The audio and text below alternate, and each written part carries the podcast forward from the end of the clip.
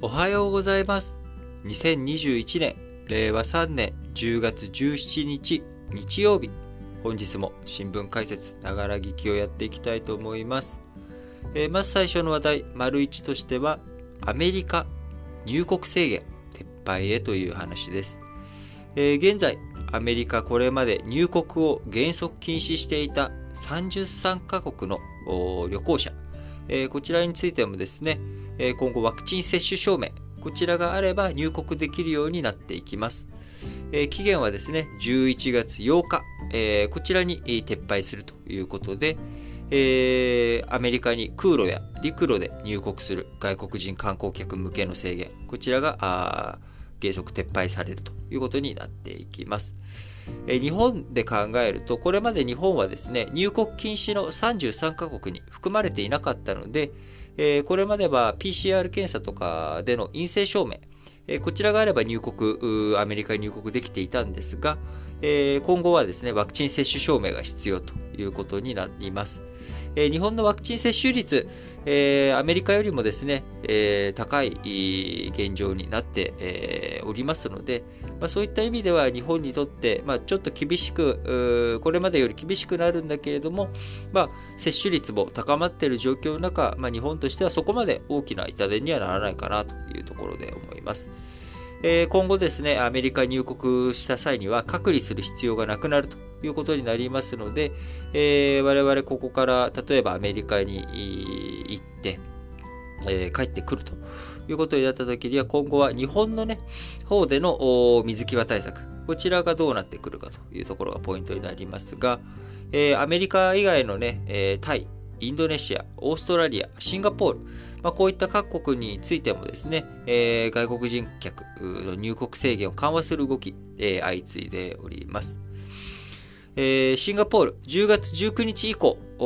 アメリカやフランスなど北米欧州の8カ国からのワクチン接種済みの入国者、えー、隔離を免除ということになっていきますし、え、タイも11月1日からアメリカや中国など少なくとも10カ国から入国者を隔離なしで受け入れていくことになります。え、ベトナムも11月から外国人客の受け入れを一部で再開する方針ということで、観光業が成長の原動力となる東南アジア各国にとって、え制限緩和への期待大きいというふうになっております。え、ベトナム観光業国内総生産の約1割を占める、えー、ということで、えー、外国人客数2021年1月から8月実績で約7万人だったタイも、えー、2019年には約4000万人が訪れていました。日本のね、インバウンド目標、えー、外国人観光客の目標が2020年、えー、約4000万人にしたいということでしたが、日本は2019年が3100万人とかな感じだったかな。えー、タイはね、えー、観光大国なのでトップ10、えー、トップ5に入っている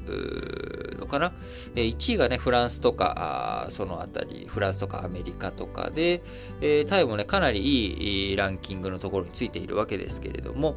えー、そのタイ、えー、1日あたりの新規感染者数1万人前後で推移していて、えー、いるんだけれども、あのー、観光客受け入れていく方向、そうしないとやっぱりもう産業が持たない、経済が持たないというような状況になっているということです。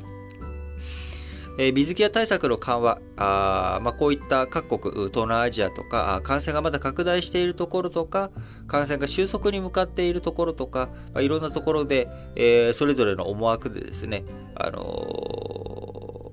ー、水際対策、緩和がなされていってるわけですが、日本では、あこちらあ、現状、まだまだ水際対策厳しい状況のまんまとなっています。えー、14日間ぐらいで隔離だったというのが、10日間に変更と少し緩和されましたが、えー、ワクチン接種済みであってもですね、10日間ホテルや自宅での待機が必要だということで、えー、未接種者の場合は14日間のまま、えー、また日本は1日に入国できる人の数を事実上3500人ほどに抑える入国上限も設けており、えー、米欧の主要国で上限枠導入している国はないという状況なので、日本、えー、まだまだ厳しい、えー、水際対策を取っていくということです。えー、第6波がね、えー、この冬に予想されるというか、そういったことが起きうるんじゃないかという元の中、なかなか季節要因も、こう、新型コロナ、否定ができない現状において、なかなか11月、12月に、こう、水際対策を弱める、緩和するっていうのはちょっと難しいのかなと思いつつ、早くですね、あの海、外と行き来が普通にできる、えー、年末、えー、ハワイで過ごしてきたわみたいな、こういった会話が、なんか、なんでしょうね、えー、隠すことなく、えー、大っぴらにみんなでできる社会に早く戻っていってほしいなと強く念じます。